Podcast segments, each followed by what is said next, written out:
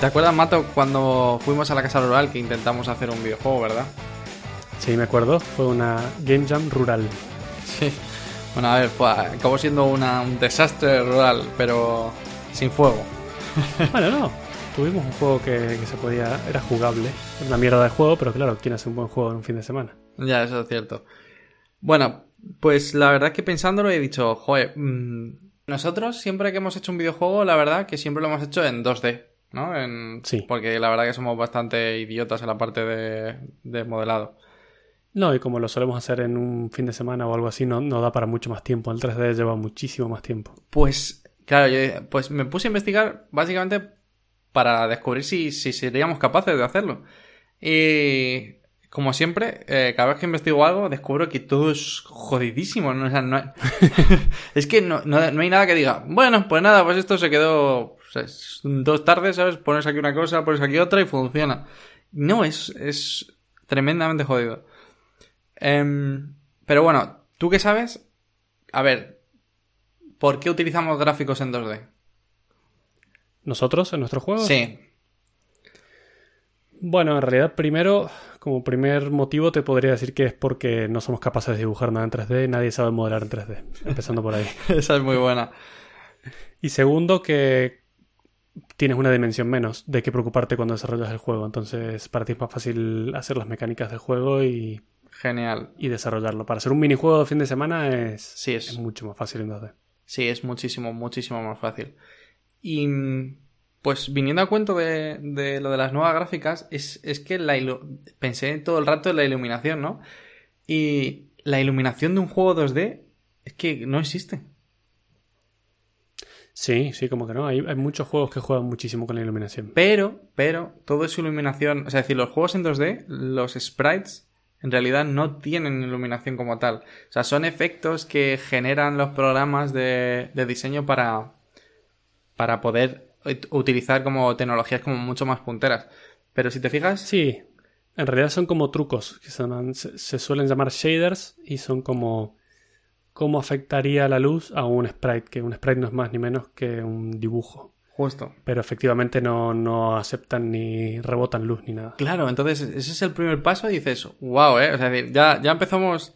Ya empezamos muy difícil, ¿no? O sea, porque si yo tengo que dibujar, automáticamente tengo que dibujar con sombras, ¿no? Y, y- y, por ejemplo, colorear de manera distinta partes del personaje para, para poder verlo.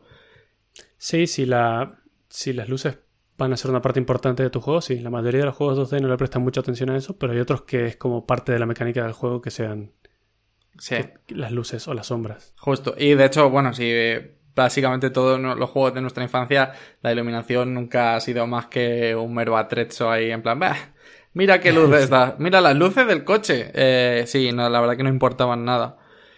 Y mm, claro, en cuanto te, te paras a pensar cómo, cómo es tan difícil, o sea, pasar de un juego 2D a un juego 3D, es básicamente por eso. Porque las luces empiezan a ser una jodienda. Y te voy a explicar por qué son tan jodienda. Eh, si yo pongo una luz frente a un modelo 3D, eh, bueno, de normal cuando tú diseñas un modelo 3D, sabes cómo se ve, ¿no? Que es como una especie de caja sin nada, o sea, sin, co- con un color gris normalmente. Gracias a la Sí, sí, suelen tener un color como fijo, plano de fondo. Justo. Y entonces, claro, ¿qué pasa cuando ya le pones una luz? O sea, es decir, en, en, en tu eh, escenario, ¿qué pasa cuando tú le pones una luz? Intentas que cada una de las caras se vea en función de esa luz, ¿verdad? Bueno, pues el primer paso, primer paso que la gente inventó es justamente que cada cara se vea en función de eh, el ángulo que tiene expuesto a la luz. Como así en plan, bueno, pues mira, oye, va a dar el pego. Porque si yo estoy frente a la luz voy a ser prácticamente blanco, si yo estoy detrás de la luz voy a ser prácticamente negro y si estoy de lado, dependiendo de cuánto de lado esté, seré más blanco o más negro. Me estás hablando de cómo empezaron a implementar esto históricamente hace tiempo, ¿no? Efectivamente. Y, y, joder, es decir, ya empieza... Es decir, de hecho, prácticamente todos los juegos eh, han utilizado esta, esta manera de implementar la iluminación. Porque es súper sencilla. O sea, es decir, si te fijas, solo hace falta calcular la luz por cada cara. O sea, me estás diciendo que la forma es desde el origen de la luz dibujamos un vector Ajá. y en función del ángulo entre la cara a la que está apuntando la luz y ese vector es la cantidad de iluminación que le pones, ¿no? Y ya está, se acabó. Bien, me parece muy bien. Y para un ordenador bastante fácil de calcular. Claro, justo. Y así es como empezó Crash Bandicoot. es, claro, es increíble porque, claro, dices, bueno, pues tengo mis orejas y entonces están apuntadas cada una para un lado. Bueno, pues, pues funciona. Bueno, pues prácticamente todos los juegos, incluso a día de hoy, el, el- la, como la primera base está basada en eso. O sea, la primera em, capa, por así El decirlo. origen, ¿no? Justo de, de iluminación. Porque es súper sencilla. O sea, decir el rollo, eh, a ver, que me estás dando eh, 30 grados nada más. Uy, pues, eh, pues me ilumino muy poquito. O sea, un poco, básicamente, como reducir a los, los, cálculos al mínimo. Claro, el problema es que ahí mientras más detallado el modelo 3D tendrás más caras, más polígonos Eh. y más necesidad de procesamiento tendrás. Efectivamente. Y mm, ahora que dices eso de, de los polígonos, ¿sabes qué tipo de polígonos se pueden utilizar en, en los videojuegos y en el modelado 3D? No. Pues solamente hay dos tipos de polígonos. Y los cuadrados y los Ajá. triángulos. Ah, vale, sí, sí, sí, tienes razón. Sí, que con triángulo se puede hacer cualquier modelo de lo que sea. Y de hecho, em, por, así como anécdota, es mucho más sencillo los triángulos porque el, bueno, el- es un problema básico de geometría y es tres puntos. O sea, con un punto eh, en, en el espacio, si yo tengo un punto, pues no tengo nada, ¿vale? Con dos puntos tengo una recta. Con tres puntos tengo un plano. Eso ya forma un triángulo. El problema O del sea que es el mínimo indispensable para un plan. Exacto. Y el problema del cuarto punto, si yo te lo doy, es que ya tengo que hacer cálculos de si ese punto eh, está en el plano que estoy hablando, porque si no, pues eh, el polígono está mal, mal hecho y entonces la estoy cagando con los cálculos. Y entonces se va a tomar por saco toda la velocidad del ordenador para, para a decir, ¡eh, mierda! Esto está mal. entonces es muy interesante eso. Y, claro, otra de las partes más, o sea, es decir, que son muy interesantes es que tú ahora mismo le has dado color a las caras, pero eh, a diferencia de los juegos 2D, nosotros aquí tenemos una cámara que es, da igual desde dónde venga la luz, es desde dónde estoy viendo yo el- esos objetos. Independientemente del, del origen de la luz, también tienes el origen de la, de la cámara, claro. Claro. ¿Y para qué es y para qué sirve esta cámara? Pues un poco, o sea, decir, por hacer la similitud de con el 2D y el 3D, es que en el 2D nosotros dibujábamos píxeles, ¿vale? O sea, decir, dibujábamos eh, colores para cada punto de la pantalla y en el mundo en 3D eso que estamos que estábamos haciendo, dibujando, lo tiene que hacer el ordenador calculando. Ese es el proceso se llama rasterización, que seguro que te lo sabías. Y, y es justamente calcular cómo se van a ver los píxeles de la pantalla en función de la cámara. Y eso es como. Entonces ya, bueno, ya tenemos cómo se colorean las caras, cómo afecta, o sea, bueno, cómo se pone un punto de luz y cómo afecta esa- la luz a, a las caras y cómo lo voy a ver yo. Claro, eso de cómo lo vas a ver también es importante decir que en los videojuegos, como se hace ese cálculo previo y ya se sabe cuáles de esos polígonos van a ser visibles, directamente no procesas el resto. Exacto. Entonces te ahorras todo el procesado de tanto de, de luces, de polígonos, de texturas, de todo lo que no se ve en realidad. Aunque ya veremos en un futuro cómo eso va a cambiar. O sea, que según avanza Ah. el tiempo, va a cambiar. Por eso, por eso sabía que te iba a molar el tema. Porque eh, vamos avanzando en el tiempo y cada vez son más complicados. Vale, entonces, eh, eso, hemos dicho que el, el primer paso para iluminar la escena es simplemente desde, desde la, el- la fuente de luz, eh, te- me, me tiras un rayo hasta la capa. ¿Y qué pasa, como bien tú has dicho, si la capa está detrás de otra capa? No me va a afectar la luz, ¿verdad? Está totalmente, claro, está totalmente oscura. Entonces, ¿qué pasa? Ese es el primer problema que tenían al montar los videojuegos. Imagínate que o tenías que tener una cantidad de luces bestial para que todas las capas tuvieran al menos un foco de luz que les diera algo. O no, había caras que no se iban a ver. Entonces ya tenías problemas de que había partes del juego que iban a estar completamente oscuras. ¿Y cómo solucionaron eso? Eh, bueno, pues empieza el Shadow Mapping. ¿Vale? Que lo que hacen eh, perdón, perdón, perdón, light mapping, ¿vale? Que es esa es la que se me pasa. Que lo que hacen es poner una textura, ¿vale? Sobre ese modelo, que lo que hace es justamente agregarle luz porque sí. Claro, te iba a decir que dejar un- una cantidad mínima de luz siempre. Justo. Entonces, eh, cuando no hay luz en la escena, por ejemplo, la luz está accediendo a través de una ventana o una antorcha, y entonces hay cosas, hay cosas que se van a ver pase lo que pase, para que no sea totalmente el juego a oscuras, ¿vale? Ese es, el... Entonces, ¿cómo se hace eso? Es como aplicar una textura. Y aquí es donde viene. ¿Qué mierda es una textura, Matías? Una textura es, en realidad, no es ni más ni menos que una imagen que se aplica sobre un modelo 3D.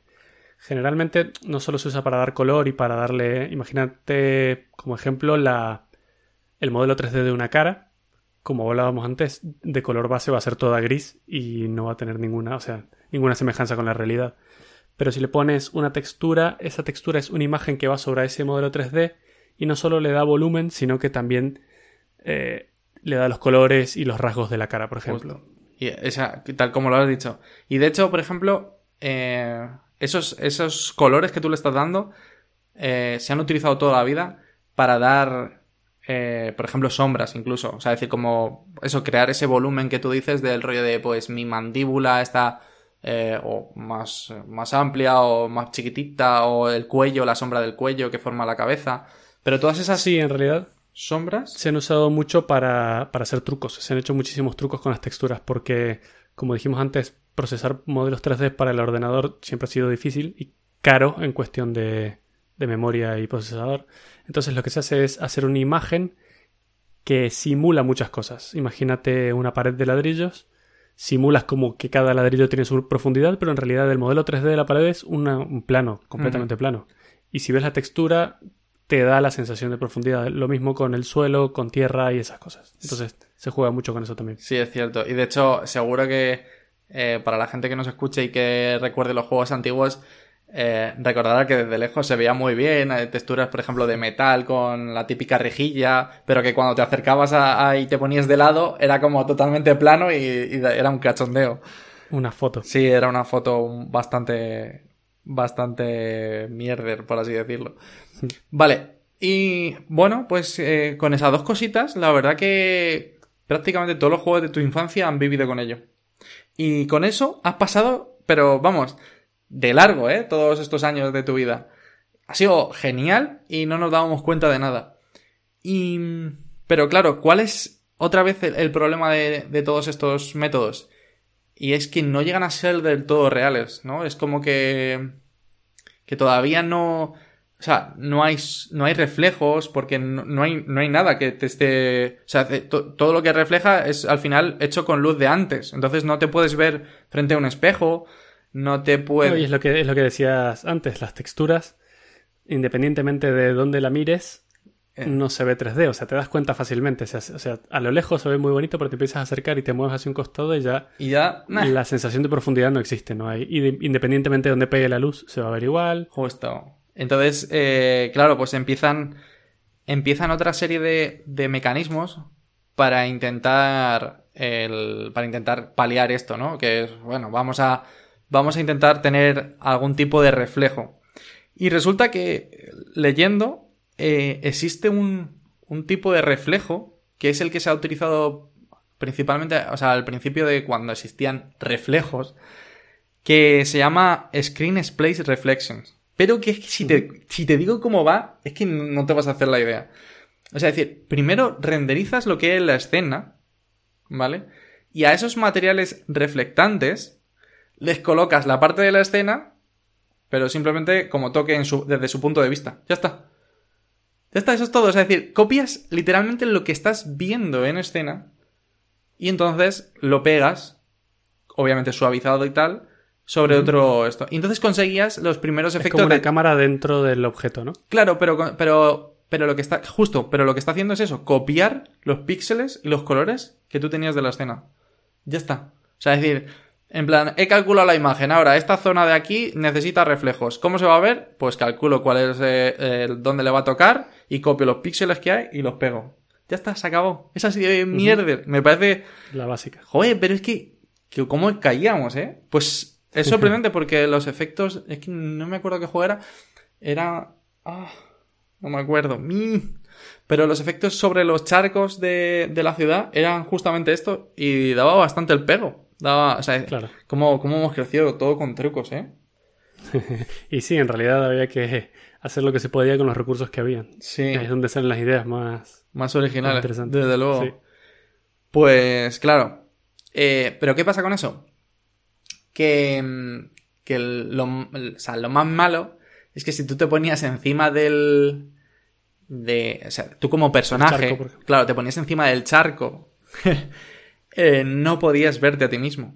Porque la cámara es la misma que está... en- en- Claro, no era dinámico, es decir, no variaba en- igual que el entorno. Claro, Solo se- claro, solamente es de la pantalla lo que yo tenía renderizado. O sea, que por eso un problema de esos reflejos es que si el reflejo que está intentando utilizar eh, se va fuera de la pantalla, ¿vale? O sea, es decir, no está renderizado, no se va a mostrar ese reflejo.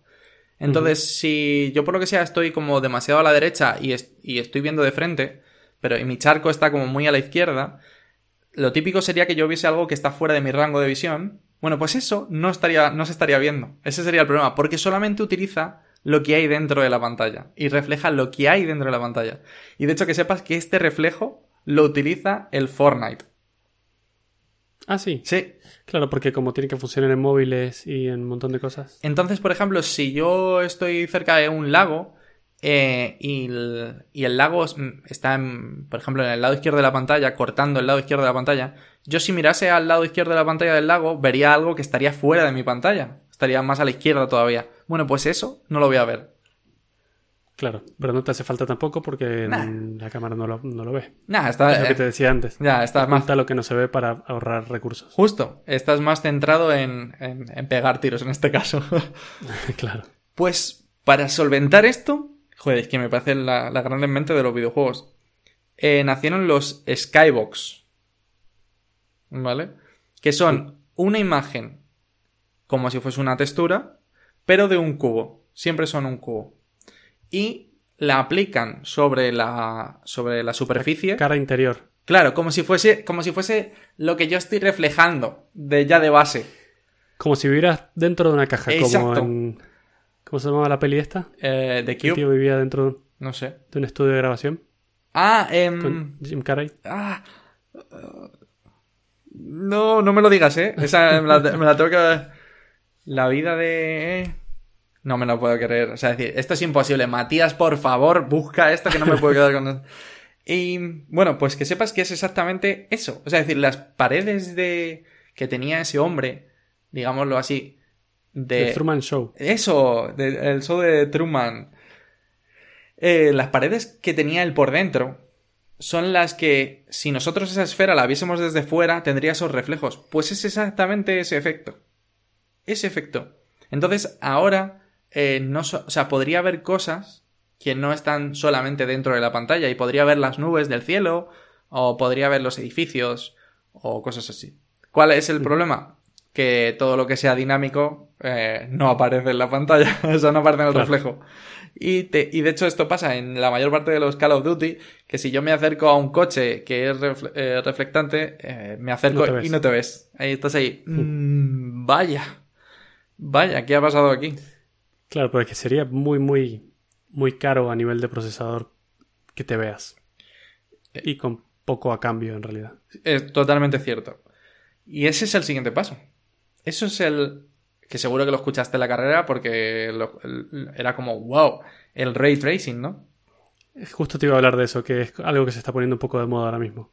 Y sí, y se está poniendo de moda porque Nvidia ha sacado las gráficas RTX, que es justamente viene de ray tracing, porque tiene un módulo especial.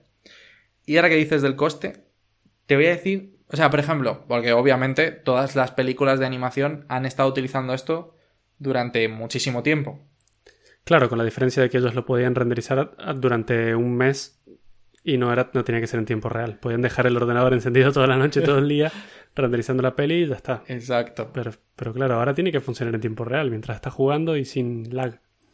Exacto, justo. ¿Y sabes cuánto, cuánto se tarda solamente, solamente, ¿eh? Un frame de Monstrous University A un procesador, ¿eh? Solamente un procesador, un frame de Monsters University. 29 horas.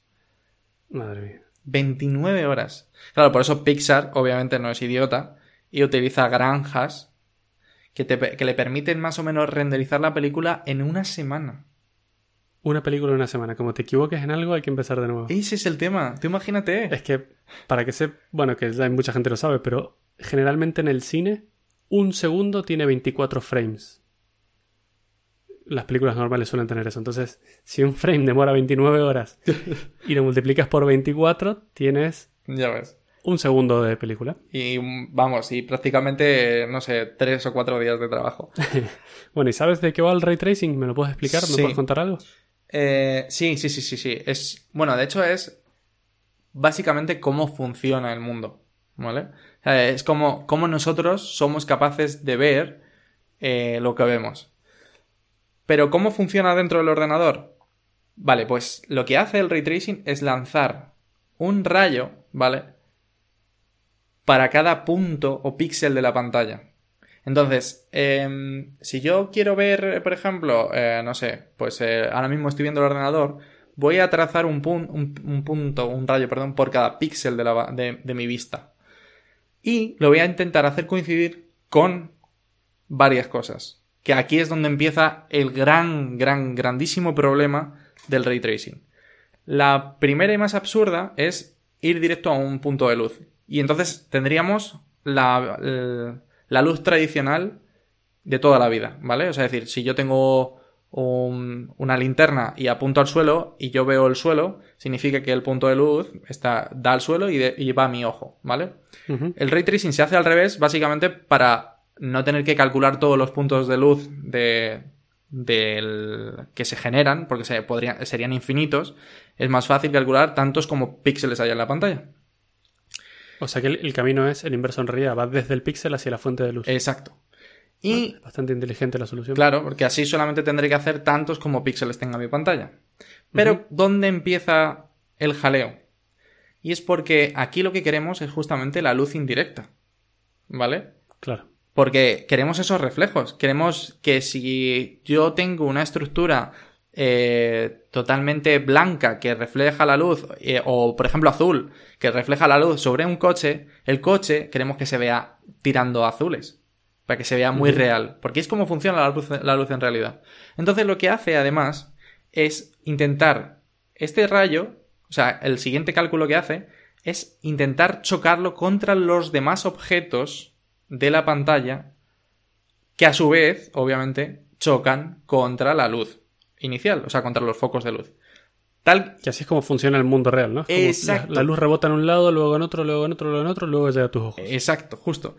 Y aquí es, y, y es donde empieza el eh, problema de los problemas. Porque, eh, a diferencia de todos los. eh, o sea, todos los métodos que os he contado antes, todos, todos, todos utilizan. O sea, es decir, no se preocupan del resto de los, de los objetos que hay en la pantalla. De hecho, cogen un triángulo. El, el triángulo que estábamos diciendo antes, que es lo que están divididos los modelos, y, hacen el cálculo de, lo- de la luz que va a tener ese triángulo. Y ya está, se acabó. Claro, porque hasta ahora la, la luz que reflejaba en otros objetos no afectaba a otros. había todos estos trucos, pero no afectaba para nada. Entonces, ¿qué pasa? Que esto empieza a ser muy, muy, muy costoso. Y por eso Pixar tarda 29 horas en hacer un frame. Porque está haciendo todos estos cálculos. Pero claro, es decir, eh, ¿por qué es tan complicado? Porque, claro, si te lo. eh, si lo comparamos con, las, con el motor de físicas de un videojuego, el motor de físicas sabe hacer todas estas colisiones y no pasa ni media. Y va súper Hmm. rápido. Y ahí es donde está el problema, que normalmente eh, las colisiones las lleva el procesador. Y además las colisiones la- eh, suelen tener un truco, que estoy seguro que te lo sabes. ¿Te sabes cuál es el truco de las colisiones entre objetos, Mato? Eh, no, no se me ocurre ahora mismo un Sí, truco. No, seguro que te lo sabes. Y es que si yo tengo una forma muy, muy, muy difícil, el, el Ah, sí. collider, que es lo que sé esto, claro, ¿eh? Sí, ya sabía yo. El collider normalmente suele ser una forma muchísimo más fácil de hacer chocar. No tiene tantísimos vértices o formas, que es lo que hace eh, difíciles los cálculos. Porque eh, hacer coincidir, o sea, decir, saber si un cuadrado ha chocado con otro cuadrado es muchísimo más fácil que hacer que dos esferas choquen o que un personaje que tiene muchísimas, eh, no sé, como eh, extremidades choquen contra algo. Claro, sí, en realidad es un truco que se usa en todos los juegos, básicamente. Incluso nosotros en nuestros pequeños juegos lo hacemos. Y si es un juego 2D, el personaje puede ser muy complicado, pero el, collider que se llama, que es una caja que dibujas alrededor del personaje que indica contra, la, contra qué va a chocar físicamente, solemos hacer un rectángulo. y ya está. Incluso en, en, los juegos, cualquier persona que haya jugado un videojuego, te puedes acercar mucho a un, a un precipicio y te das cuenta que que es un rectángulo en realidad, porque te puedes acercar incluso hasta estar casi flotando, pero una puntita de ese rectángulo está tocando en el suelo. Y bueno, es justo por eso, porque eso es ese tipo de trucos. A veces, un truco que está muy bien es, en vez de hacer un rectángulo, hacer una píldora. Que es un rectángulo pero con las esquinas redondeadas. Entonces, si pasan cosas como que te acercas mucho a un, a un precipicio, va a resbalar y te vas a caer. Entonces le da un poquito más de realismo, pero el truco sigue siendo el mismo, está súper simplificado. Justo, o sea, es decir, y por eso, por eso los cálculos de, de los choques van tan bien, o sea, es decir, son tan buenos, porque en realidad estamos súper simplificando los, los, cálculos. Pero claro, ¿qué pasa? Que en, el ray tracing no queremos eso, queremos exactamente y verlo perfecto. Y además porque eh, nos hemos inventado este método para que sea genial, ¿no? Eh, entonces volvemos al problema que em, hay un... O sea, normalmente cuando tú cargas una serie de modelos 3D, ¿vale? El ordenador lo tiene dividido en un árbol, ¿vale? Entonces, eh, cuando tú intentas hacer chocar un objeto contra otro, ¿vale? En realidad no compara con... o sea, no está comparando totalmente toda, todos los elementos que existen en el nivel, con todos los elementos que existen en el nivel, sino que solamente compara los que están cerca de ti, que es el truco que tú has dicho antes de la visión, pero llevado al espacio visual. O sea, perdón, al espacio espacial. espacial. el espacio espacial, claro. Es decir, que si yo estoy en una habitación, lo único que va a intentar hacer chocar cosas son las cosas que están en la habitación. Por eso yo cuando tiro algo en la habitación, pues choca contra una pared. Pero si por lo que sea, y seguro que ha pasado en un millón de juegos, es que si alguien dispara algo desde muy lejos, de repente empieza a atravesar paredes porque, porque no, no claro, porque no está haciendo los cálculos. Dice, ¿para qué? Si esto está lejísimos. No, no, le, no me interesa. recursos en esto. Típico de un juego que vas andando por alguna parte, te caes por un hueco y te caes del mapa directamente para siempre. Exacto, justo es eso. Porque entonces, claro, yo hago los cálculos contra un lado muy pequeño de ese árbol de, de objetos. Y están divididos por zonas, y entonces es todavía más fácil hacer esos cálculos. Y ese ha sido, por lo visto, el, el problema mayor, el recorrer un árbol para la tarjeta gráfica. Porque, claro, tienes una serie de modelos que no te hacía falta entender, los tienes ahí y ahora tienes que recorrer ese árbol para poder hacer los choques de la luz. Y por eso las tarjetas gráficas RTX, justamente ese RTX de eh, Traversal Tree, o sea, es decir, el, algoritmo de... Tiene un, solamente algo, un hardware específico para hacer ese recorrido de árboles. Y ya está. O sea que sí que se usaba para algo en la historia de la humanidad el recorrido de árboles binarios. Efectivamente, sí. sí no es solo para entrevistas de Google, sino que para algo han descubierto un uso. Yo creo que han forzado un poco el uso porque alguien quería usar ese algoritmo alguna Qué hater eres, qué hater, de verdad. Pues, pues. Eh, en realidad, el, resultado. Voy a dejar algún vídeo en, el, en las notas del, episodio porque el resultado es increíble. Es muy, muy, muy real. Es cierto, sí. O sea, de hecho, pero solo hay un único juego eh, que, lo, que lo utiliza como mm, total iluminación. Porque estos juegos... ¿Este de Keanu Reeves? Eh, todos estos, ¿vale? Lo que hacen en realidad es que los light maps de los que hemos hablado antes están hechos con ello. Entonces, toda la sala tiene precalculado una, una iluminación tan buena que es súper real. Ahí está la diferencia. Y es cierto que luego el resto de iluminación también obviamente se está calculando, pero ya no necesito unos cálculos tan potentes en tiempo real. Claro, lo que pasa es que son cálculos tan complejos que entonces el juego tiene que estar preparado para ello y por ahora tienes que tener una, aceleradora gráfica que sea compatible, o sea, que tenga esta capacidad, ¿no? O sea, que solo una persona lo puede jugar hoy en el mundo prácticamente. Eh, sí, es cierto, o sea, es decir, es... Nada, es... Pero bueno, así ha empezado todo siempre, claro. Exacto. Es el principio. Hmm. Y la verdad que, que no sé, me parece genial porque está como, o sea, decir, todas las, todas las cosas que se inventaron solamente para evitar tener que hacer cálculos, ¿eh? Sí, en realidad en el mundo de los videojuegos, como esto, hay un montón de cosas que no sabemos y que están como ahí muy sepultadas porque. Por lo mismo, porque los recursos siempre son limitados y, se hace lo que se puede con lo que hay. Pero lo bueno de esto es que para eso están motores de, de videojuegos como Unity o el Unreal Engine, que son los dos más famosos, que resuelven la gran mayoría de esos problemas graves por ti. Y te dejan concentrarte en hacer el juego y no preocuparte por cosas como la gravedad, el cálculo de la gravedad en objetos físicos es súper complejo. Y tienes que hacerlo de una forma hiper eficiente para que no te haga lento el juego. O las propias colisiones. El cálculo de las colisiones es complicado. Entonces, por suerte, el motor de videojuegos te da todas estas herramientas ya resueltas. Estas y muchas más también. Hmm. Pero claro, si vas a hacer un juego tan innovador como ese, pues ahí te lo tienes que correr tú desde el principio. Pues sí. Pues la verdad que sí. No sé, te iba a contar una anécdota, pero no sé si, si, te, la, si te la tengo que contar, ¿eh? a ver. ahora la quiero escuchar. es que es muy curiosa y aparte ha sido muy poco que, lo vi en un vídeo de Jaime Altozano. Eh, ¿Te imaginas? Es decir, ¿te has parado alguna vez a pensar en la música que tienen eh, los videojuegos? Como por ejemplo cuando pasas por ciertos sitios y utilizas estos colliders, de hecho, para, hacer sonar música en concreto, ¿no? O, por ejemplo, de hecho, los golpes de espadas y cosas así normalmente suelen ser hmm. justamente esto, ¿no? De algo choca contra algo y entonces pongo, pongo música. Un sonido. Eh, ¿Y te has parado a pensar la música del Minecraft? No, de hecho no la tengo en la cabeza ahora mismo la música del Minecraft. Sí, hombre, es esta música en plan como muy ambiental que no, que no dice nada relajante. Sí, sí, es súper relajante. Eh, pues resulta que el compositor, claro, estaba aquí. Bueno, voy a poner una música para cuando te enfrentes a algo, una música cuando estés en tu casa, una música cuando estés en una cueva y tal. Y por cómo es el juego, no puedes hacer nada de eso. Piénsalo. Porque no existen cosas como cuevas.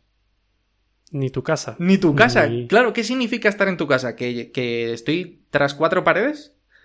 ¿Estoy cerrado? Porque si no, por esa regla de tres, claro, mm, me hago un hueco en la montaña, cierro y estoy en mi casa. es muy curioso. Entonces es siempre la misma música y ya está, ¿no? Es totalmente aleatoria.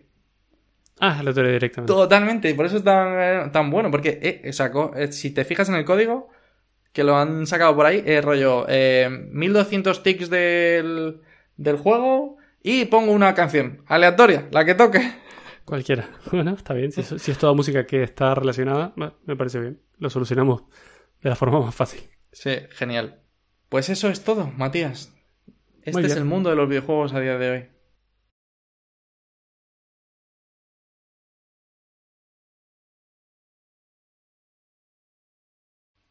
¡Qué hater eres, cabrón!